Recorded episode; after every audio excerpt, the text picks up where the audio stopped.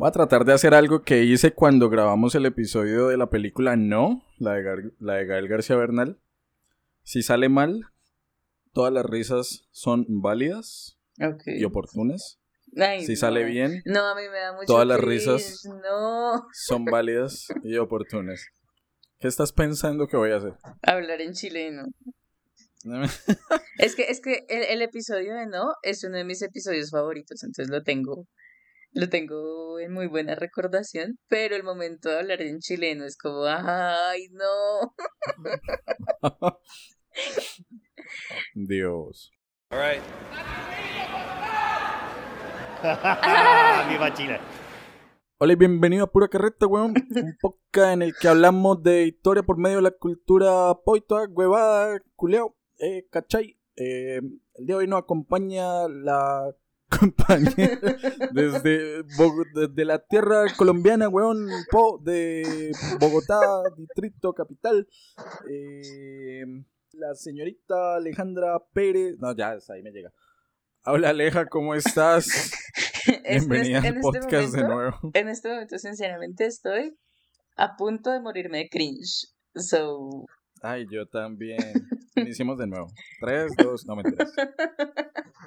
eh, ¿cómo Hablé estás, Cristian? santandereano en este podcast. ¿Qué, ¿Qué más? ¿Qué es de tu vida? con mucha pena. Ahora me dio pena. ¿Ya te dio pena? Me sonroje. Sí, deberías, deberías. Es, es justo sonrojarse después de, de eso. Qué feo caso. Esa basofia. bueno, ya. ¿Cómo estás? ¿Qué me cuentas? Tiempo sin tenerte acá en, en el podcast. Bien, pues aquí extrañándolos, eh, muy contenta con este episodio. Eh, que aparte, no sé, no sé si ustedes lo planearon así o, Pablo Larraín lo, lo planeó así o qué onda, pero estamos de efeméride, ¿no? Entonces, nos que tenemos súper buen timing con el episodio. 50 años del golpe de Estado en Chile. Yo creo que Pablo evidentemente lo pensó así.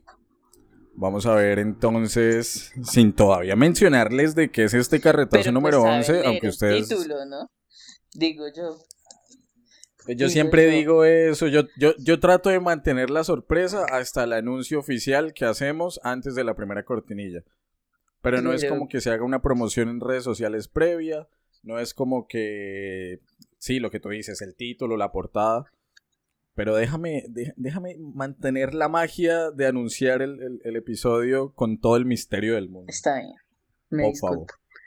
Eh, pero sí, la verdad, todas las casualidades de estas eh, casualidades, coincidencias, el destino, todo lo que ha movido los, los hilos en, en esta semana, me sorprende y me alegra que estemos tú y yo grabando el día de hoy. Un saludo para Juancho, un saludo para Carolina, pero en serio me sorprende y me alegra. O sea, la sensación de alegría es genuina que podamos tener la conversación que vamos a tener el día de hoy con una película que se estrenó hace que, o sea, esto se está publicando el 29 de septiembre, se estrenó hace 15 días, 10 días, en la plataforma de Netflix y que habla de un país hermano, un país como lo es Chile, que pues ustedes sabrán y si no lo saben, no sé qué putas hicieron con ciencias sociales en sus colegios o con la vida misma en sus X años de vida.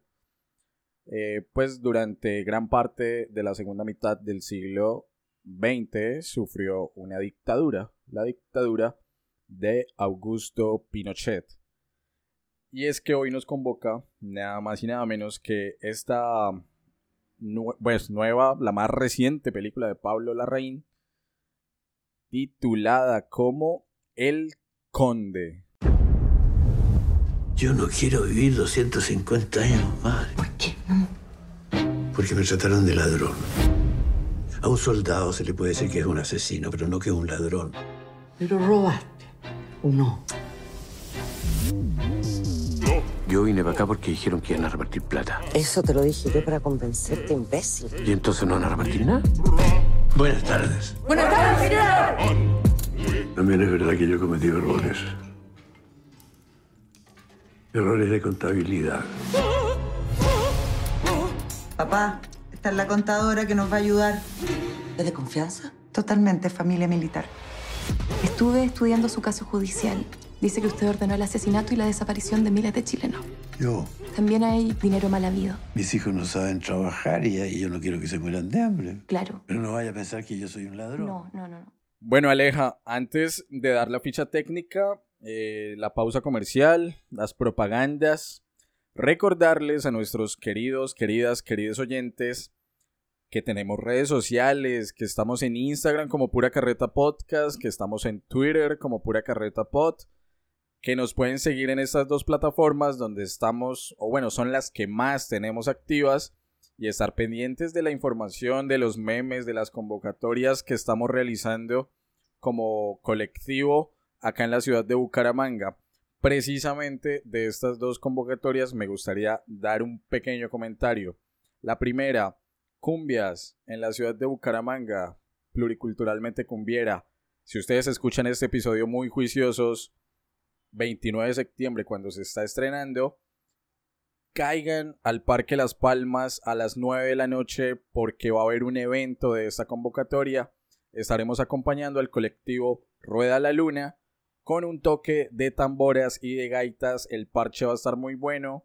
Parque Las Palmas, 9 de la noche, hoy viernes 29 de septiembre de 2023. Y lo segundo, y creo que el spoiler lo mantuvimos en secreto un poquito, y es, eh, vamos a estar trabajando con el Ministerio de Cultura. Se vienen cositas incluso fuera del departamento, incluso fuera del país. Estén pendientes de redes sociales porque va a haber mucha carreta y en este caso fuera de tierras bumanguesas. Termino los comerciales con eso. Aleja, eh, no sé si tengas algún comentario antes de pasar a la ficha técnica porque creo que ambos estamos que nos hablamos del conde. Eh, no, nada, que felicitaciones chicos, me parece muy, muy rico que, que estén teniendo estas oportunidades. Saludos a Fabián, el cumbiero, yo no sé si él se acuerda de mí, yo me acuerdo de él, severo tipo. Em, entonces, nada, nada, de verdad, felicitaciones y, y pues que se, inter- eh, se internacionalicen y, y todas las cosas chéveres que se vienen me, me, me parecen muy, muy rico, muy orgullosa. So, nada, que sigan así, todo súper bien. Bueno, Aleja, mil, mil gracias y, y- y bueno, esperemos que todo salga, que todo fluya de la manera en que, en que esperamos. Pero bueno, volviendo a lo que nos interesa en esta ocasión, en este carretazo número 11, El Conde, película del año 2023 con una duración de 110 minutos, hecha en Chile, dirigida por Pablo Larraín, con un reparto, eh, pues yo en lo personal no conocía a nadie, pero si ahora menciono al señor Jaime Badel, literalmente tengo que pararme y quitarme el sombrero ante este señor. Porque hizo una cosa espectacular, hizo una cosa brutal con su interpretación de Augusto Pinochet. Ya vamos a hablar más adelante. Pero también está Gloria Muchmeyer, Alfredo Castro, Paula Lutzinger, Antonia Segers, eh, Amparo Noguera, Marcial Tagle, Diego Muñoz, Catalina Guerra. Y bueno, yo creo obviamente que son actores muy reconocidos dentro de la escena chilena, que los conocen a lo largo y largo de Chile y evidentemente eh, pues si tienen la confianza de estar en una película como la de Pablo Larraín, pues eh, hay nivel. Y eso quedó demostrado creo que en la película. Voy a comentar un poco la sinopsis rapidito para que entremos con todos los spoilers a hablar del conde. Dice lo siguiente. Comedia negra que imagina un universo paralelo inspirado en la historia reciente de Chile. Retrata a Augusto Pinochet, símbolo del fascismo mundial, como un vampiro que vive escondido en una mansión en ruinas en el frío extremo sur del continente, alimentando su apetito por el mal para sostener su existencia. Después de 250 años de vida, Pinochet ha decidido dejar de beber sangre y abandonar el privilegio de la vida eterna. Ya no puede soportar que el mundo lo recuerde como un ladrón. A pesar del carácter decepcionante y oportunista de su familia, encuentran nueva inspiración para seguir viviendo una vida de pasión vital y contrarrevolucionaria a través de una relación inesperada. Aleja, el micrófono es tuyo. Cuéntame con todos los spoilers del mundo, ¿qué te pareció el conde? Marica, es una locura. O sea, o sea. De verdad que qué película más loca. Em, yo vi el tráiler, de hecho fue Cristian el que mandó el tráiler. Yo no tenía ni idea que eso iba a ocurrir. Hace que como mes y medio, dos meses que lo mandaste. Recién Sí, salió. más o menos. Eh, Sí, sí, sí. Y, y, y yo lo vi, como ve, pues qué loco, o sea, what the fuck, como así, que Pinochet, un vampiro. Sí, o sea, como que siento que Pablo Larraín en general se caracteriza mucho por estas biopics raras, como que coge un personaje real, alguien que existió, pero luego hace cosas muy raras con esos personajes, ¿no? Entonces, em, como que los ficcionaliza de, de una forma muy bacana. Mm, pasó con Spencer, pasó con Jackie Kennedy. Eh, pero, pero esta está espectacular. Sobre todo porque es plot twist tras plot twist. A mí me pasó que yo bueno, la empecé a ver tal. Y llegó un momento en el que ya por tiempo y eso dije, listo. Qué buen final. Se está acabando la película y me parece un fan- final fantástico. Y moví la pantalla y quedaban 40 minutos de película. Y yo, ¿qué, qué gorda? ¿Cómo así que me quedan 40 minutos? ¿Qué más puede pasar? ¿Qué más me van a poner a ver? Y. Em, desde el punto de vista histórico, no sé, o sea, siento que hace una, una sátira es- muy bacana, ¿no? Como. Es que son muy Eso chistosos sí. son muy chistosos. Como que na- nadie intenta ser chistoso en la película, pero lo son.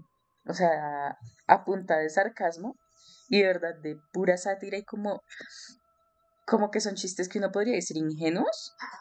Que esa gente, Sí. todos, todos están como plenamente convencidos que han actuado bien, que ese es el correcto proceder. y es como, estás Ah. chimbeando, marica, o sea, es muy chistoso, eso es muy chistoso, como, sí, sí, pues yo robé, pero... No, yo maté, pero cómo me ofende que me digan ladrón. Ese tipo de cosas son muy chistosas y que de hecho sí ocurrió. O sea, yo la semana pasada me estaba escuchando un podcast de un periodista español sobre Sí. un caso específico de, de tortura en- durante la dictadura.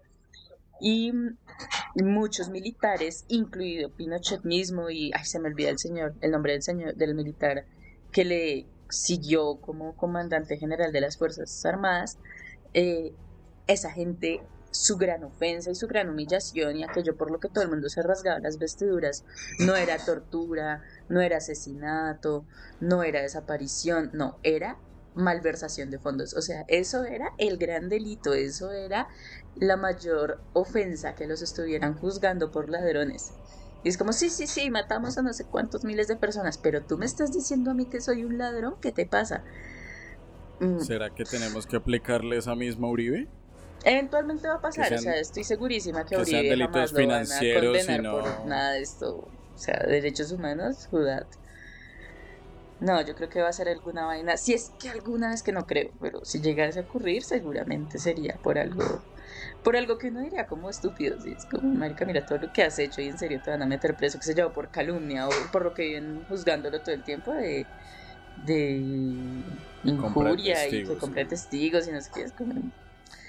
Hmm, Pues muy loco, pero, pero sí siento que la sátira y, y que, o sea, hubo pedazos que aparecieron en el tráiler que desde ahí me hicieron reír mucho, como, no, pues es que mis hijos no saben trabajar, no se pueden morir de hambre, tengo que robar porque si no, ¿de qué van a vivir mis nenes?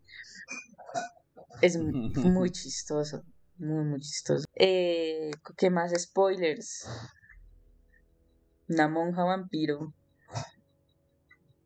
Wow. Exorcista. Monja exorcista, vampira, María Antonieta. Uy, marica, lo de María Antonieta no lo vi venir.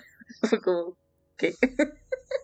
Que de hecho así empieza la película, Sí. ¿no? O sea, si queremos, si queremos dar un contexto, es como, la película empieza con un sujeto, bueno, un sujeto no, de hecho, un niño, que se llama Claude Pinoche, es francés y vive en, eh, bueno, es contemporáneo a, a este final de la monarquía francesa, eh, con todo el mundo siendo decapitado en plaza pública, incluyendo a María Antonieta.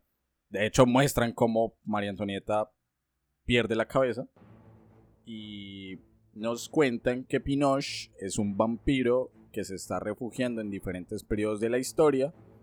eh, y evidentemente, eh, bueno, la forma en la que lo dicen, ¿no? Como, y escogió el peor cagadero de América del Sur. Eh, y allá creó su reinado.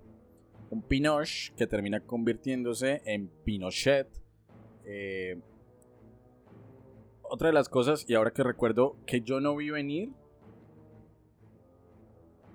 y, y no quiero que mencionemos el nombre del personaje, Aleja, pero a mí me estaba molestando la, La- función del narrador, Ah, Mira que yo ahí. Yo, de la narradora en este caso.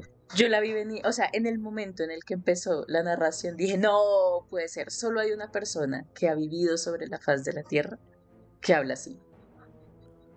Ah, Ok, no, Desde el- entonces yo, yo como que Y- no la vi. Entonces. Y lo que pasa, pues es que aquí delato, delato a la narradora. A Pinochet lo capturaron después de un de tomar onces con ella. Eran muy amigos. Entonces, cuando empezó la narración y yo escuché esa dulce voz, dije, no puede ser.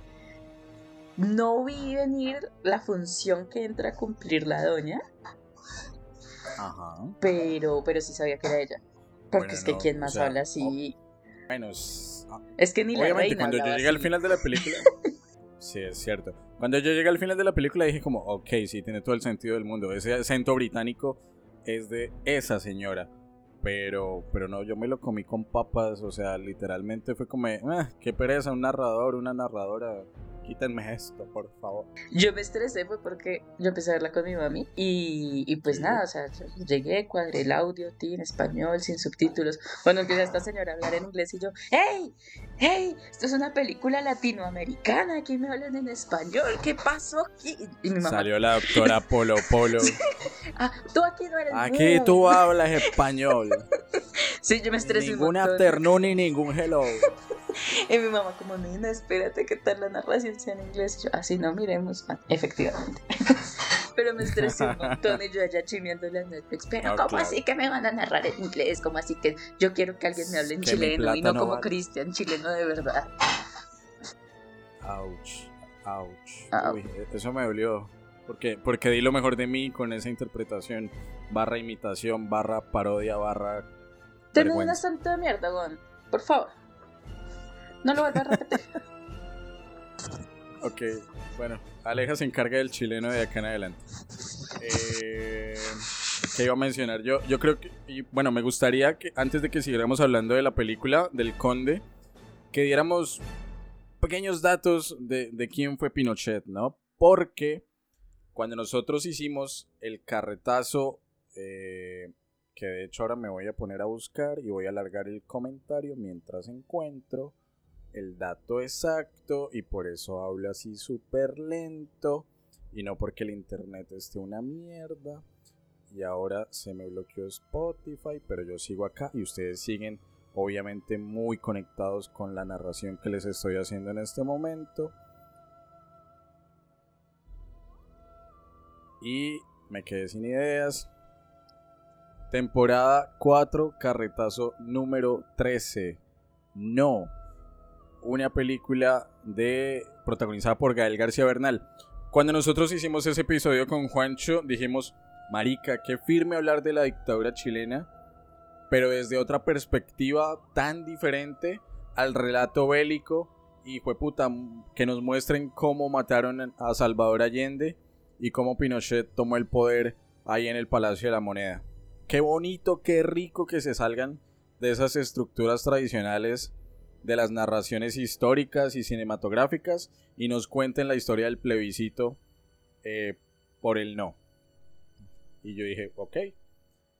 Y ahora estamos volviendo a hablar de la dictadura chilena y aún yo siento que no son las formas tradicionales porque no hay nada menos tradicional que nos cuenten puta madre, o sea, que este tipo era un vampiro un vampiro con más de 250 años de vida que se tomó el poder y, y que sufría, digamos, eh, o bueno, que, que, en este caso puntual fingió su muerte, e, ese fallecimiento que tuvo el 10 de diciembre de 2006 fue ficticio, de hecho es muy chistoso en la película porque literalmente se ve cómo abre los ojos en, el ataúd, en, en cámara ardiente, después de que lo escupen.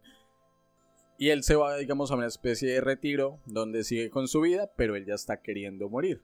Pero entonces, Augusto Pinochet, Augusto José Ramón Pinochet Ugarte, nacido el 25 de noviembre de 1915 en Valparaíso, y pues falleció, y estoy haciendo las comillas, pero esto es un podcast y ustedes no las ven, el 10 de diciembre de 2006, militar, político y dictador chileno, su dictadura se dio en el periodo comprendido entre 1973 y 1990.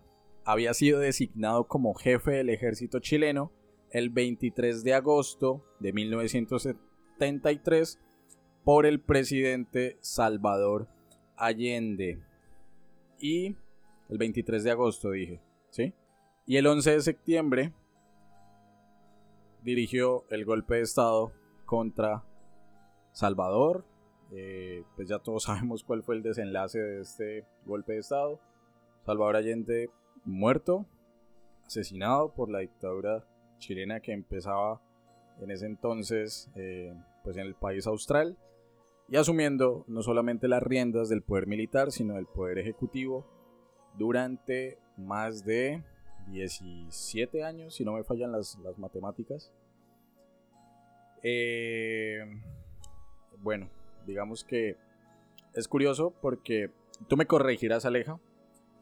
Allende no fue derrotado ni bélicamente, sino que se planteó o él abrió la posibilidad de ir a las urnas y preguntarle al pueblo chileno si quería que su mandato siguiera o no, que es precisamente donde se desarrolla la película de No, se hizo una campaña desde organizaciones sociales, civiles, eh, incluso extranjeros que llegaron al país para evitar que Pinochet llegara al poder.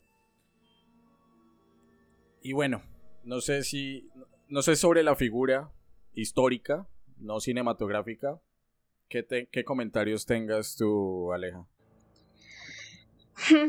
No sé, no, mentiras, obviamente sí sé. Horrible sujeto. Em, pues es que para no caer en lugares comunes,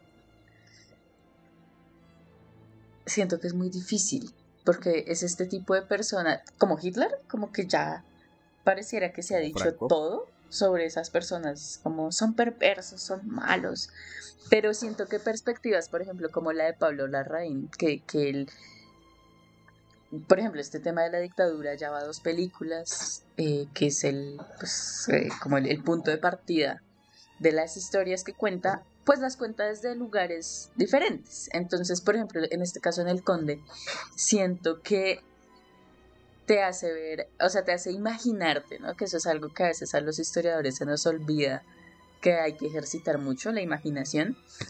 Eh, imaginarte a un tipo que en el fondo es como muy mediocre, ¿no? O sea, no, que, cuando, eh, eh, cuando eh, se empieza a acordar lo que le dijo Allende, como presidente Allende, no, el ejército no lo va a traicionar, que no sé qué. Y la esposa le dice como, pero es que fue idea mía.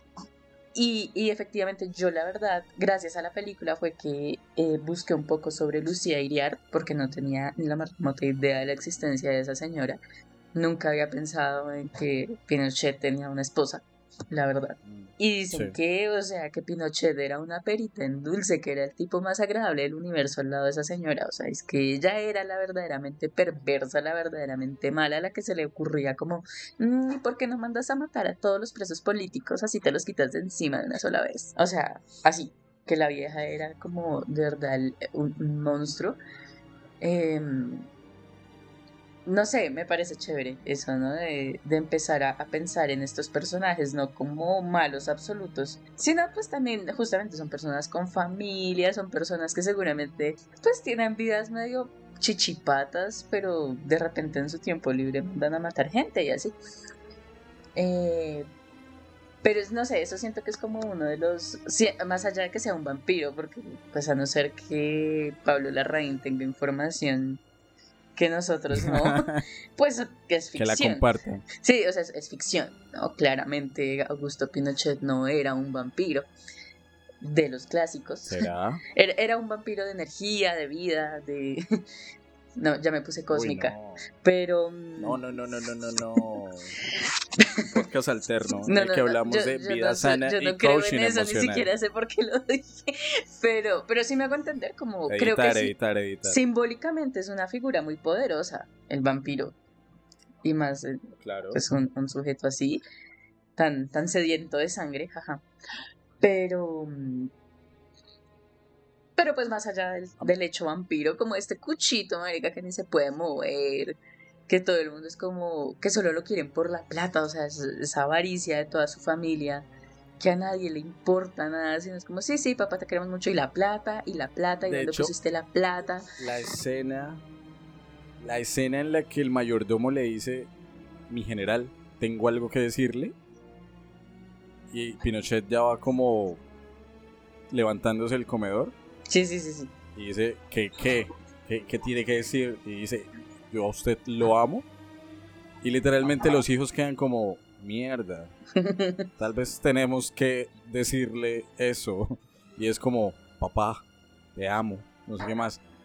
Todos los hijos, hasta que llegan a Lucía, y Pinochet le dice como, anda, Vieja decilo, puta. no sé cómo más. Uy, eso me Vieja puta. mucha risa. Es que qué gran escena. Que, que le empezó a decir como, Y- me encantas, me excitas. Y los hijos así mirando, re, ah, ya. Sí, y que se ustedes, levantan a bailar, que entra, entra la banda militar, no sé qué más, y tráiganme cóctel de Viagra, por favor. Ay, no, es que Un es corazón en su defecto. película. Un corazón en licuadora. Corazón en licuadora, así es. A mí, lo, a mí lo que me parece, digamos, también valioso de, de esa reinterpretación de Pinochet como un vampiro es. Te lo juro que yo lo primero que pensé y tal vez lo más básico es. Van a adaptar Drácula de Bram Stoker con Pinochet. Y me sorprendió mucho el inicio de la película porque yo dije. Ok, si esto está, digamos, en siglo XIX, XVIII, XIX, va a iniciar en Rumania y va a haber, digamos, eh, pues este abogado que va a visitarle, le encuentra, le sirve, viaja en el Demeter, qué sé yo.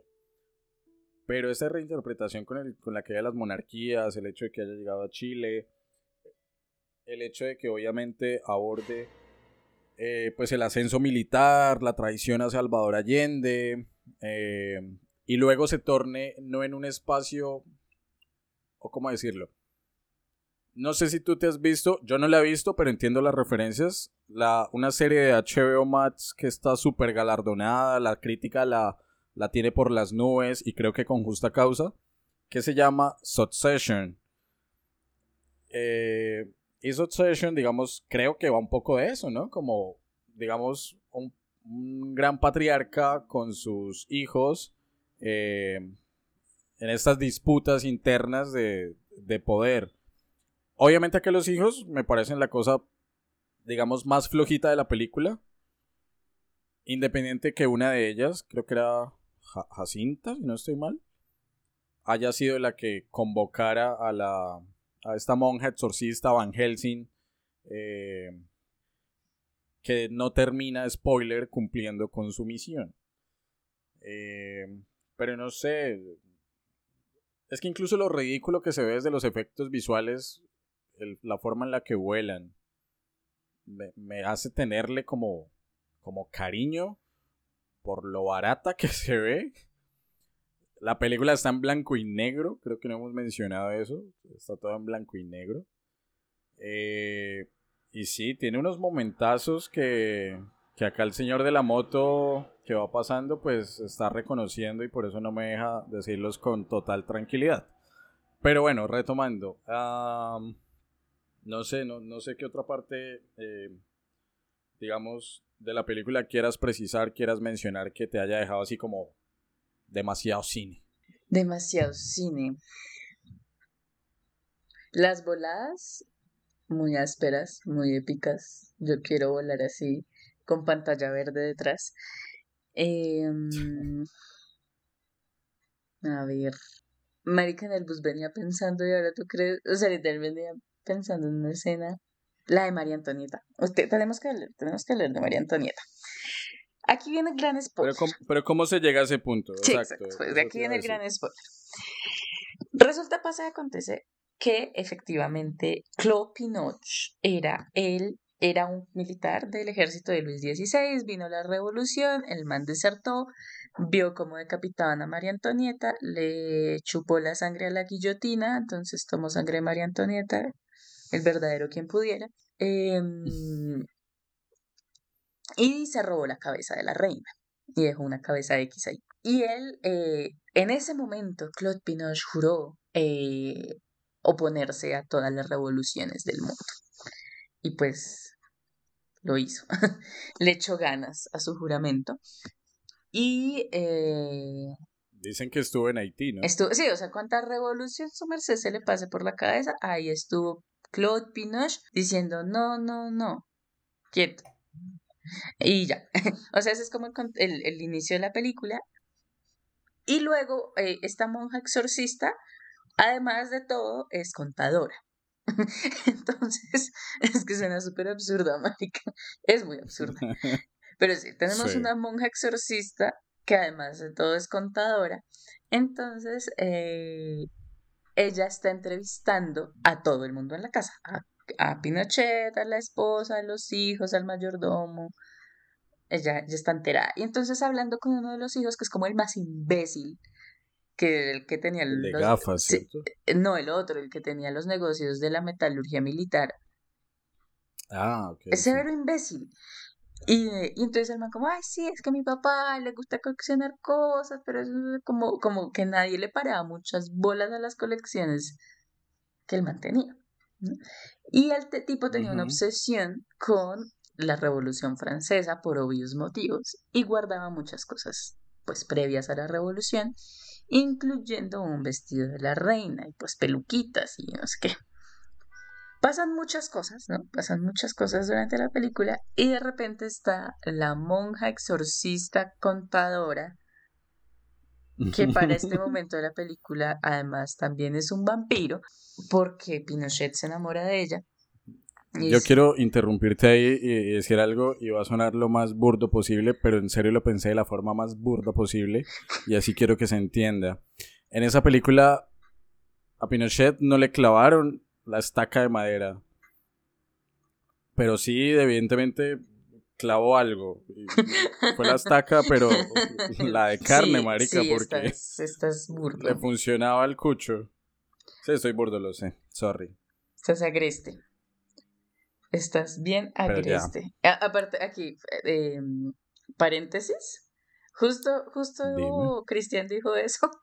y un compañerito de mi nuevo trabajo me, me mandó un mensaje y me empezó a caer. Qué mal timing, porque no sé qué responderle. Así Hombres, que. me incluyo. Sí, sí, no, no está nice que, que yo no la viera venir y aquí el hombre hablando de clavar estacas. Entonces, em, Perdona, sigue. retomando, quedé como en blanco, que como que qué gordo. Eh, ya. ¿Y qué? Ah, María Antonieta. Entonces, esta señora contadora, eh, después de que le clavaron la estaca, em, más bien ella se acertó en la estaca, si nos ponemos gráficos. Pero, Eh. Sí. pero, eh, pues nada, él, él la lleva como a su refugio, porque aparece la doña narradora y la vista de María Antonieta, pero es muy chistoso porque le pone la peluca y todo, y la vieja sale volando. Porque, porque como que van a matarse. Es que se arma un rollo tenaz. Al final de la película es un rollo muy chistoso. Pero em, salen, sa- sale volando y empieza a correr por este potrero en el sur de Chile. O sea, para mí esa es una escena súper surrealista. O sea, una mujer, una monja contadora vestida de María Antonieta corriendo por un potrero. Eso parece un prompt para ponerle a, a una inteligencia artificial, ¿sabes? O sea, es como palabras aleatorias. Palabras Ajá, aleatorias, sí. a ver qué me sale. De verdad es que es muy chistosa y es muy absurda. Y mientras decía eso, me acordé de una frase maravillosa que dijo el mayordomo. No he googleado. Si Cristian me puede aclarar si no googleo. No sé si es una frase del mayordomo, o sea, de, de, de autoría de los guionistas, o si la sacaron de algún lado. Que, que está, bueno, está ahí el man hablando con ella y con la contadora monja y le dice, hey, o sea, ella le dice, hay una vaina aquí que yo entiendo y es que usted torturó a no sé cuántas personas, bla, bla, bla, y usted está condenado a 465, 800, 800, un sí. chingo de años de cárcel de todos los delitos que cometió. Y hay un nombre con su misma apariencia y con su mismo nombre pagando esa condena y sin embargo usted está aquí. Esa parte, marica, me dejó re loca. Aparte, no te, no te explican nada. O sea, dicen eso, pero no. O sea, perfectamente ahí puede haber otra película, ¿sabes? Porque no, no, no sabemos quién es esa persona que está pagando la condena del mayordomo, que fue un militar chileno, claro está. Eh, y el man le responde, porque ella le dice, ¿usted quién es? Y él le responde, yo soy casualmente yo. Uf, marica, aquí me puse filosófico, o sea, yo escuché esa frase y quedé. ¿Tú sabes si eso está de otro lado? O si en serio se pusieron Estoy así. Googleando en estos mismos momentos. Y me. No, Dios mío. O sea, ¿cómo es la frase? Yo casualmente soy yo. Creo, yo solo soy casualmente yo, creo. Eh, no sé, coloqué yo casualmente soy yo. Y resultados de Google. Mi alma en pleno, Iván Villazón, letra. Andrés Cepeda, el equivocado. Bueno, No yo encontré un blog, yo encontré un blog que se llama. Doña Rosita la Soltera. O sea, está Oh publicado en un God. blog, pero es de poesía. Dice así. O sea, el blog se llama Poes Poesofía de Efrit. Y esta publicación es del año 2011. 15 de mayo del 2011. Fragmento Doña Rosita la Soltera. Me he acostumbrado muchos años de mi vida a vivir sin mí, pensando en cosas que están muy lejos y que ahora estas cosas ya no existen. Sigo dando vueltas y vueltas por un lugar frío, buscando una salida que no voy a encontrar jamás. Yo sabía, yo siempre lo supe, si la gente no hubiera hablado, si ustedes no lo hubieran sabido, no lo hubiera sabido nadie más que yo.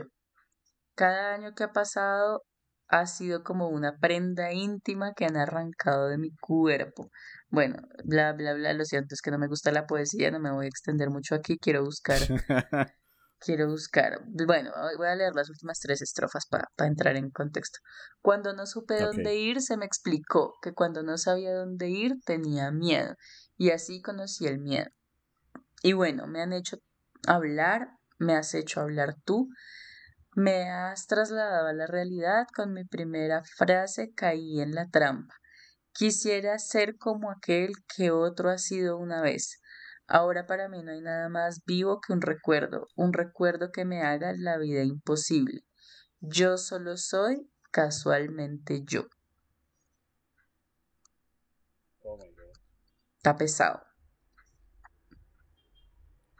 Pero, Pero mientras lo leía, siempre estuve pensando en el mayordomo y creo que encaja no solamente esa frase, sino todo lo previo. sí, pues si hubiera leído. Les, podemos dejarles el link del, del poema. Sí, por supuesto. Sí, Sí, es que, es que yo soy muy mala para la claro. poesía, le quito todo el, toda la sustancia. La declamación. Pero sí, el poema se llama Doña Rosita la Soltera. Ve qué interesante. Y decían que en este podcast no se aprendía. Sí, Bole, pues sí. Y hasta poesía le estamos soltando en este Hoy, hoy, ando poeta. 11. Soy una poeta. Yo no puedo decir lo mismo, yo, yo con eso de la estaca no, no creo que no encajo ahí. Eh, poesía agropecuaria. Eh, entonces, a mí me parece curioso eh, ese final. Creo que no hemos llegado al final, ¿no? o sea, no hemos dicho quién era esa señora. No. Eh, Pero si yo volara como un vampiro, definitivamente volaría como la monja exorcista. De hecho, eso me hizo recordar, yo no sé si tú te has visto una película, y, y acá nos ponemos con referencias a la cultura... eh, Ay, espera, Tai, Tai, Tai. ta- tacho. No, lo- ¿Qué no pasó? pierdas tu idea. Doña Rosita la Soltera es un poema de nada más y nada menos que de Federico García Lorca, escrito en 1935. Aquí siento ignorantes, marica.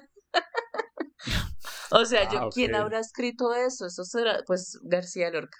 Lo escribió García Lorca. Que aparte, uff, marica, que García Lorca, un marica revolucionario, y que el mayordomo lo diga, uff, qué apuntazo. Qué apuntazo. Suma puntos, suma puntos. No, yo lo que iba a mencionar es otra película de vampiros no, no tradicionales, y no, no voy a mencionar Crepúsculo. Es, eh, no sé si tú te la has visto, a mí me gusta mucho, hace rato no la veo de hecho. El Circo de los Extraños, que está basada en un libro de Darren Shan. La película, ya les menciono acá, seguimos googleando. La película es del año 2009 y creo que está protagonizada, o bueno, no protagonizada, pero aparece Pita Melark de, de los Juegos del Hambre. Eh, se la recomiendo. Vampiros no tradicionales. Ah, ya sé cuál es, ya sé cuál es. No la he visto, pero ya sé cuál es. El aprendiz de vampiro se llama en... Fue la traducción, bueno, el, el doblaje. Eh, pero sí, se la recomiendo porque volar de esa forma en la que voló la monja está bien curioso.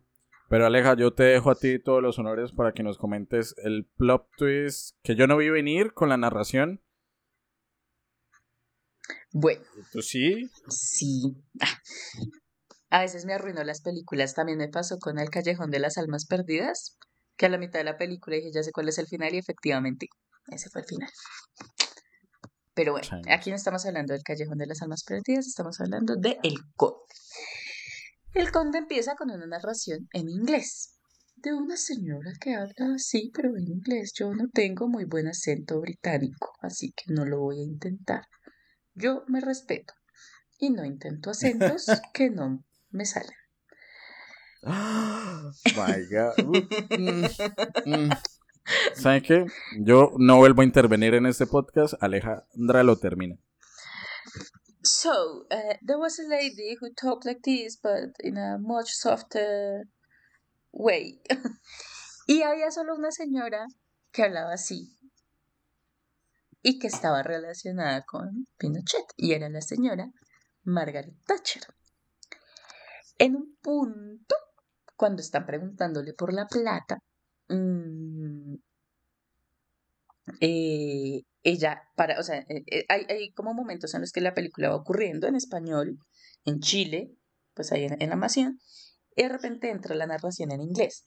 Em, y allá hace como una pausa y dice como, tai, tai, o sea, como así, que este man les va a dar la plata, si esa plata es para que él viva su amor conmigo. Y yo, ¡ah! es la amante, claro. Thatcher es la amante de, de Pinochet. Ahí no habían dicho que era Thatcher, ahí era una narradora omnisciente. Llega el Sí. momento después de que a la monja le han clavado la estaca que eh, aparece volando por los aires con su trajecito, con su sastre, con su peinado. Aparece Margaret Thatcher. Y yo, ok, sí, sabía que eras tú, bienvenida, me encanta verte. Em, pero empieza a presentarse y a contar la historia y resulta que no es la amante. La esposa de Pinochet también creía que era la amante y le dice Maraca y qué maravilloso momento que alguien le diga Maraca a Margaret Thatcher. Mm, supongo que todos sabrán que aquí Maraca puede que sea un hermoso instrumento musical, pero en Chile es como, como puta, ¿no? Como zorrita. Ah, ¿No ok. sabías? Ahora todo tiene sentido. Sí, no, no sabía. eh, de, de hecho, dicen varias veces como refiriendo, refiriéndose, refiriéndose a varias viejas como, ah, esta maraca, que no sé qué, maraca es, sí es puta, es una vieja puta. y mm, Y si uno es maraquero, no, el maraquero es putero. es otra, es, no, maraquero, no sé, mi mamá ha usado la palabra maraquero y ahora no sé para qué, como, como gay, ¿no? Bueno, dejémoslo en maraca, ok. Ah, no, Pero- no sé. Bueno, según la RAE, es persona que toca las maracas. X. Aquí, aquí. Según aquí los no chilenos, no se sabe. Pues me imagino que sí será un putero, o sea, si, si, si una maraca es una puta, pues el maraquero será un putero. Em, ¿Y qué? Y, No sé. sí, Bueno, sigamos, no sé. desviamos. Sí, continuemos. Aquí el, el lenguaje no es nuestro objetivo. Entonces ella se empieza a presentar y eh, hay algo muy curioso y es que nunca nos cuentan cuándo fue que Pinochet se volvió un vampiro. O sea, dicen que creció en un orfanato, la, la, la, pero que su verdadera naturaleza como que la descubrió, no la descubrió, sino digamos que de alguna manera la hizo pública en, en Francia, prerevolucionaria, Sí. ta, ta, ta, pero nunca nos dicen cuándo se convirtió y llega Margaret Thatcher a contarnos cuándo se convirtió. Y es que resulta, pasa y acontece que Pinochet nació vampiro porque nació de la mismísima Margaret Thatcher que fue violada por el mítico vampiro cuyo nombre no recuerdo, marica, cómo se llamaba. Es... Era por T, lo juro que era por T. No, era Eh, por tri- ese. ti- tri- No, ¿sí? Espere, espere, espere, espere, espere. Marica, la cagamos re duro, como no voy a buscar eso. Ay, Tri- me dio, me dio, me dio Trigoy, tri-. Triglosi, ti, ti algo, ti... Esto, ¿Estogri? No, es, es por ese, es por ese, es por ese, es por ese. Sabes que eso va a quedar en el podcast, ¿no? Sí, claro que sí. El estornudo o nuestra confusión. Estrigoy, Estrigoy. Es El vampiro Estrigoy. Ambas cosas. Bueno, había una T en algún lado. Sí, y una S. El vampiro Estrigoy. Entonces, eh, el pelado nació, nació vampiro. Y su mamá es Margaret Thatcher, marica, es que es muy laca. Y Margaret Thatcher, pues es como re mala. Y dicen una frase que yo estoy muy de acuerdo porque la vida me lo ha demostrado. Y decía: Si quieres que algo sea dicho, pídeselo a un hombre. Si quieres que algo sea hecho, pídeselo a una mujer. Esa es como una de las últimas eh, frases de, de la Margaret. Pero pasa algo al final de la película, es muy interesante porque nuevamente es muy simbólico, como junto con todo este tema de, de los vampiros mm, sedientos de sangre y que no tienen remordimiento alguno para matar y arrancar corazones. Eh, ellos se, se toman la, eh, creo que licúan el corazón de las viejas, ¿no? De, del, de, de Lucía y de Sí. eh, Carmen y se lo toman porque eh, lo más o sea como Carmencita. de Carmencita sí. O sea el, el, el corazón de un vampiro es como mariquis vitaminas. O sea se ponen es botox. No son vitaminas es botox. Se se rejuvenecen por completo sí o sea como que de verdad quedan como nuevos los vampiros que se beben el corazón de otro vampiro.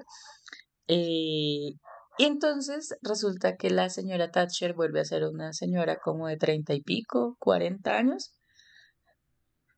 Y el joven Pinochet vuelve a ser un niño y deciden quedarse en Chile.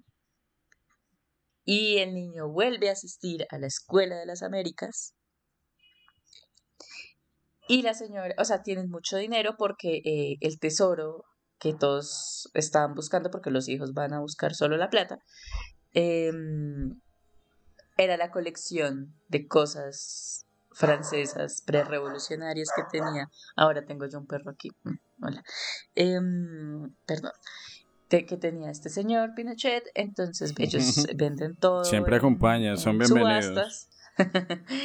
venden todo en subastas y siguen siendo supermillonarios y deciden quedarse siendo ricos en un país de pobres que es, muy denso, o sea, porque todos sabemos que no es lo mismo ser rico en un país de ricos a ser rico en un país de pobres. Siempre los ricos en los países pobres son muy ricos, marica. O sea, la verdad es que es absurdo.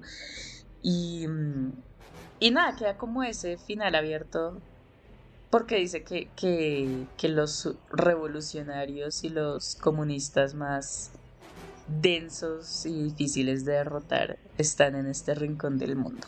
Entonces por eso él no se puede ir de aquí, porque su juramento de por vida es luchar en contra de todas las revoluciones. Y ese es el final de la película, un niño que solía ser Augusto Pinochet entrando a la Escuela de las Américas. Se llama Escuela de las Américas, ¿no? No es como la Escuela de las Américas militar, pero pues se llama así, bonita referencia, em, con la plena disposición de seguir oprimiendo revoluciones. Y ya. Antes de todo este final que, Aleja acaba de mencionar y que a mí me parece espectacular para, para esta película del Conde, un datico histórico que tal vez se nos queda por fuera y es que Thatcher de alguna otra forma en esos flashbacks que tiene interacción con Pinochet dice, por lo menos cuando fue capturado, él debe ser juzgado en Chile y no en, en Gran Bretaña, en Inglaterra. ¿Sí es en Inglaterra o en España? Me confundí. Lo que pasa es que él lo, lo pilla, o sea, él mantenía como cálculos en los riñones. Yo sé, el man necesitaba una cirugía. Creo que él seguía, él, él no, creo no, él seguía viviendo en Chile porque incluso después del plebiscito y de que ya no era dictador, él siguió siendo el comandante supremo de las Fuerzas Armadas. Yo no sabía eso, me enteré la semana pasada escuchando el podcast que les comento. Eh, el man siguió siendo el comandante y fue a hacerse una cirugía, creo, en Londres y allá lo capturaron o, o en la embajada española. O sea, España tuvo algo que ver porque creo que él lo juzgó fue Baltasar Garzón, el famoso juez, juez español, porque eh, por crímenes en contra de ciudadanos españoles. Entonces, eh, al man lo retienen, pero duró un tiempo retenido en Londres porque la Cámara de los Lores, o no, creo que era de los Lores, no me suena que haya sido de los comunes, creo que la Cámara de los Lores tenía que decidir si al man lo extraditaban a España, si lo mandaban para Chile o si lo juzgaban en Gran Bretaña. Creo que ese fue todo el rollo. Finalmente creo que lo mandaron para España. Si no estoy mal, eh, Baltasar Garzón, o sea, sé que Baltasar Garzón tuvo algo que ver con, con este señor Pinochet, pero pues finalmente él muere libre en Chile. Ok, vale, todo este contexto de España e Inglaterra yo no lo tenía muy presente, pero el punto al que iba es que en la película eh, Margaret, de hecho dice, debería ser juzgado en Chile al fin y al cabo, recordando que Pinochet apoyó al Reino Unido en la guerra, y lo dice en inglés, ¿no? Obviamente, no- ellos no- nunca van a decir Malvinas, van a decir... eh, Es Falklands. Perdona acá mi inglés, me hago un Juancho. Falk- Falklands, Falklands, Islands, bueno, no sé. Eh, Islands, sin la S, por favor. ah, no. Vo- eh, clases de inglés patrocinadas por Aleja, únicos asistentes Juancho y Cristian. Gracias por venir. Hasta luego. Sí, necesitamos. Open English, por favor, patrocina el podcast. O Aleja, montate un curso y nosotros lo pagamos. Eh, pero bueno, ella menciona precisamente que, que el tema de las Malvinas recibió un apoyo importante por parte de la dictadura chilena. Eh, yo no sé esas, esas eh, rencillas entre Argentina y Chile, pues cómo estén al día de hoy. Am, pero bueno, yo, yo creo que no sé si se nos queda algo por fuera, Ale- Aleja, algún apartado de la película, algún comentario final antes de pasar a la calificación. Yo siento que... No, pues que la vean, o sea, es que. Mm, oh, no, si pues acá- llegaron aquí, Dime. espera, Si no te interrumpo, dale, dale, dale, dale, dale. No, no, no. Termina tú la idea, yo ya lanzo la otra. Ok, pues que si no la han visto, que pues que estúpidos porque ya los eh, spoileamos re duro. Em, pero que la recomienden mucho, o sea, como que haganla un tema de conversación, aprovechar que está en Netflix, que se puede ver como pues en, en la casita y eso. De verdad siento que es una película que vale mucho la pena ver y que creo que hay muchas personas que necesitan, quizá a través de la sátira y del humor negro, ver lo cruel que puede ser el fascismo, así como en, en- en siendo muy directos, eh, todo esto de lo que se burla la película, de, de, de las acciones tan terribles que hacía esta gente, y ellos convencidos, o sea, es como que lo hacen sonar como la cosa más natural y normal del mundo. Creo que hoy en día hay mucha gente que está sonando igual, diciendo las peores atrocidades las cosas más absurdas, pero lo hacen sonar como si ese fuera el orden natural de las cosas y creo que hace falta ver eso, ¿no? Como a través de las risas alguien que te diga, Marica, esto no está bien, esto no es normal, no hay nada natural en torturar gente. No es chistoso, no, no está implícito en la vida. Sí, no sé, siento que, que a través del humor la logra muy duro poner en tensión muchos discursos actuales, entonces ya ese sería mi comentario final. Y también en el momento en el que se lanza la película, ¿no? Tú mencionabas al inicio que hay una efeméride que, que no sabe si fue, digamos, buscada o no, pero 50 años del inicio de, de la dictadura, si no estoy mal. Eh, que obviamente en, en, en, una Chile, perdón, iba a decir en un Chile, en uno o una, hasta los géneros se me olvidan.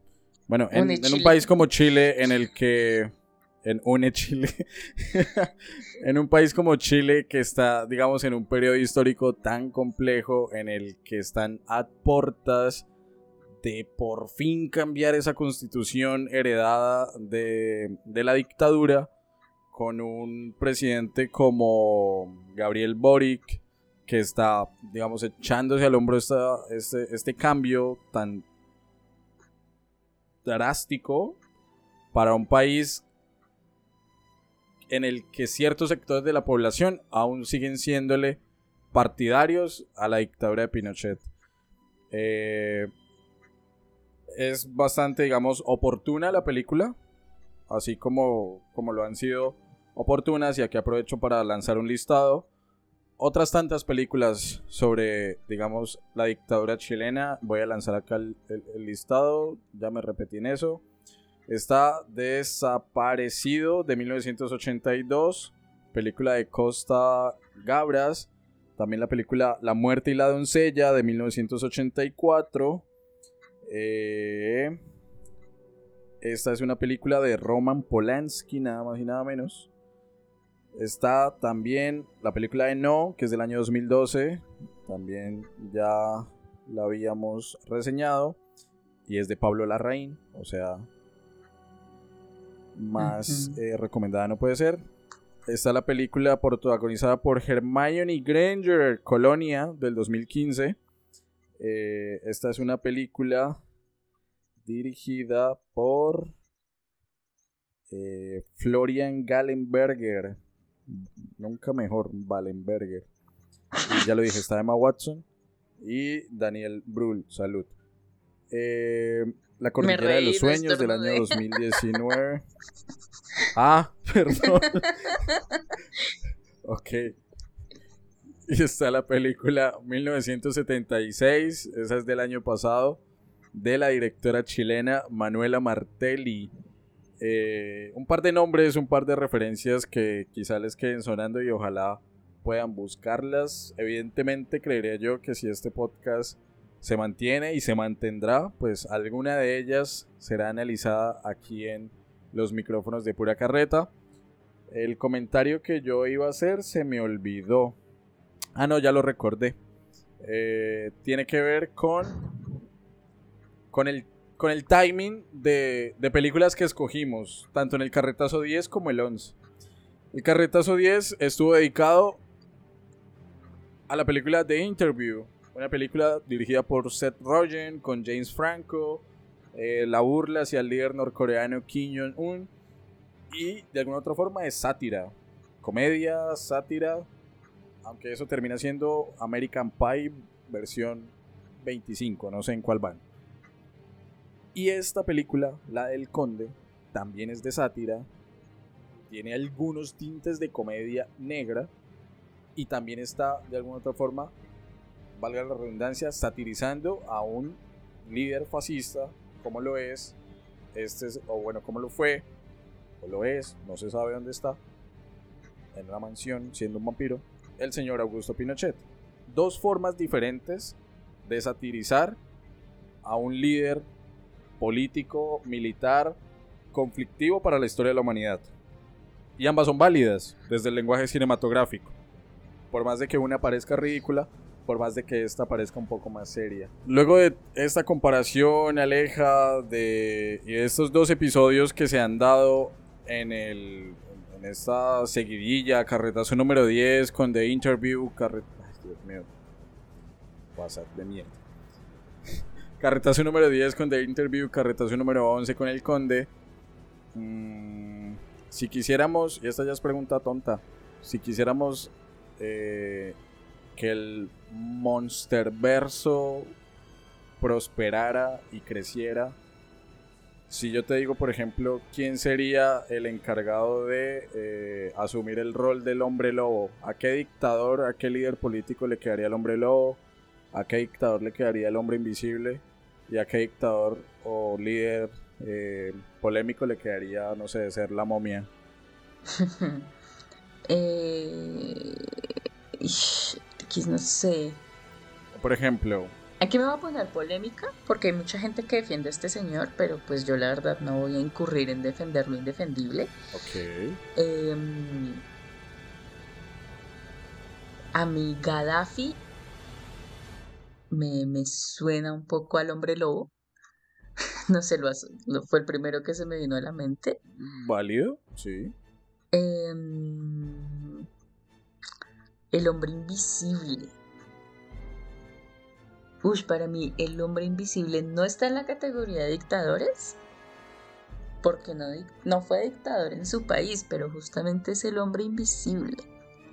Se lo pondría a Reagan. Oh my god. Vea pues, está buena la referencia. ¿Y cuál era el otro? La momia. La momia, sí. La momia. Es que las momias en las películas de monstruos, empezando por Hotel Transilvania, las momias siempre son súper divertidas. Em, Qué buena referencia. Amo Hotel Transilvania. Eh, la momia. Ay, tengo en la cabeza la imagen, pero no, no se me viene la el nombre. Ay. ¿De qué país? Ay, de este Centroamérica. ¿Cómo era? El que quitaron los sandinistas. ¿Cómo era que se llamaba? Ay. Nacho. Anastasio. ¿Somoza? So- Somoza. Somoza. No sé por qué. Ok, bueno, ahí tenemos Sí. a qué, Gaddafi, no tengo argumentos, pero pensé en él. Gaddafi, Reagan y Somoza, los que acompañarían a, a- a Pinochet en, en este monsterverso. Aleja, con todos los problemas técnicos del día de hoy, eh, vámonos con una cortinilla y calificación ya de este episodio. Que, que bueno, una película bastante interesante, un carretazo, un episodio igual de interesante. Pero llega el momento de calificar. Entonces nos vamos con la cortinilla y ya volvemos.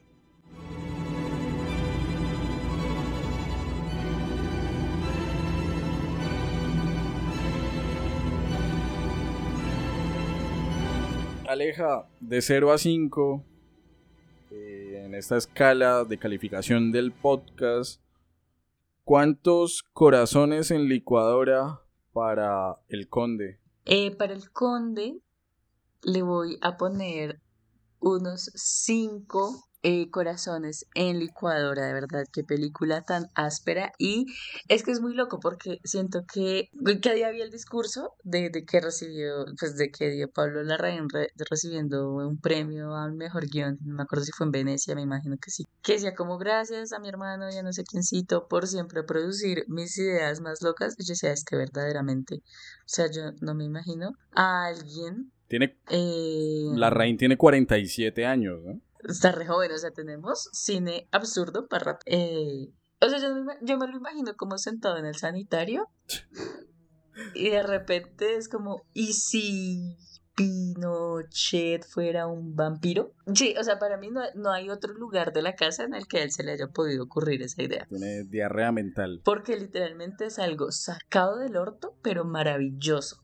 maravillosamente hecho. Sí, es algo que creo que muy pocas mentes llegan a plantearse ese tipo de fusiones. eh, y el de la moto ojalá se fusione con, Dios mío, Odio, odio aquí, auxilio, ayuda. Eh, pero vale.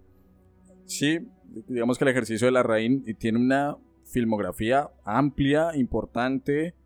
Eh, mencionábamos, bueno, Aleja mencionaba Spencer, Jackie. Acá en el podcast hablamos de No. Y ahora el Conde. Eh, ha hecho mucho el tipo en 47 años de vida. Entonces, 5 corazones en licuadora. En lo personal, de 0 a 5, ¿cuántas eh, cabezas decapitadas le doy a la película? A mí me gustó. Me gustó mucho. Tengo que decir que tal vez no la vi en el mejor contexto personal posible. Y por contexto personal me refiero a... La vi a la una de la tarde con un calor sofocante. Eh, con trasnocho de dos días acumulado. Y una película en blanco y negro no ayuda mucho a mantener el dinamismo de, de, tenerlo a uno atrapado. Si bien el final es potente, el, perdón, el inicio es potente, el final es potente, sí hay como cierto valle en la mitad de la película que hace que uno se trate de perder un poquito, por lo menos eso me pasó a mí. Pero igual la película es muy buena. Siento que el abordaje, en este caso de la ficción, de, lo vampírico, con lo político, con lo militar, con las relaciones interpersonales, familiares, da mucho juego. Eh, a mí en lo personal, no sé. Yo siento que como crítica, tal vez le hubiera quitado la noción o por lo menos el rol de de monja exorcista a la contadora. Con que fuese solamente contadora, me va y me viene.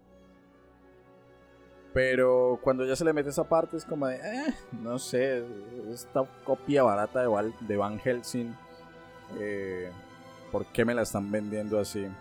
Porque es una mujer que es... O sea, ahí se nos, se nos escapó algo aquí para, para pues, retomar brevemente. Sí. Y es que a ella la mandan, sí, sí, que para exorcizar al mal y sacarle del diablo y que no sé qué. Pero las monjas y los curas le dicen, tiene que buscar hasta debajo de las piedras toda la plata de ese man porque es plata para la iglesia. O sea, ese tipo de cosas, lo que dice la narradora, la señora Thatcher, son, o sea, una persona dispuesta a dar su vida convencida de que su misión es fundamental para la iglesia, es una fanática religiosa. Y siento que si lo hubieran puesto solo como contadora, habría perdido fuerza. A ella no la mandaron a sacarle el diablo, a ella la mandaron a que esa plata mala vida, esa plata robada, esa plata ensangrentada, conseguírsela a la iglesia. Bueno, tiene toda la lógica del mundo, sí, tiene razón. Lo que dije antes de, de que hablara Alejandra, por favor, pónganle, no sé, pitido de, ya, ya, no es válido. De, envejeció mal ese argumento. envejeció mal ese argumento de hace tres minutos. Eh, pero bueno, ya para irnos para calificar de 0 a 5, eh, yo le doy 4,4 cabezas decapitadas a esta película, a El Conde, que nos da eh, un promedio de, 4.7, 4,7 corazones en licuadora y cabezas decapitadas para el con de película del año 2023 que ustedes encuentran en Netflix eh, disponible, lo que dice Aleja, que la recomienden, que la vean con sus amigos, que la lleven a discusiones eh, no sé, cineforos, eh, pasillos de universidad.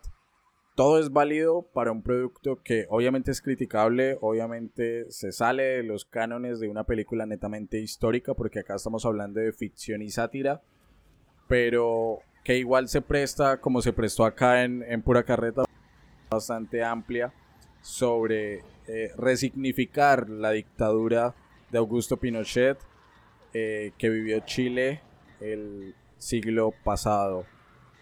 Eh, habiendo dicho eso, pues Aleja, no me queda nada más que darte las gracias por estar acá de nuevo, que, que, espero pues sea más seguido, que estés por aquí. Un saludo para Juancho, para Carolina, para todos nuestros oyentes.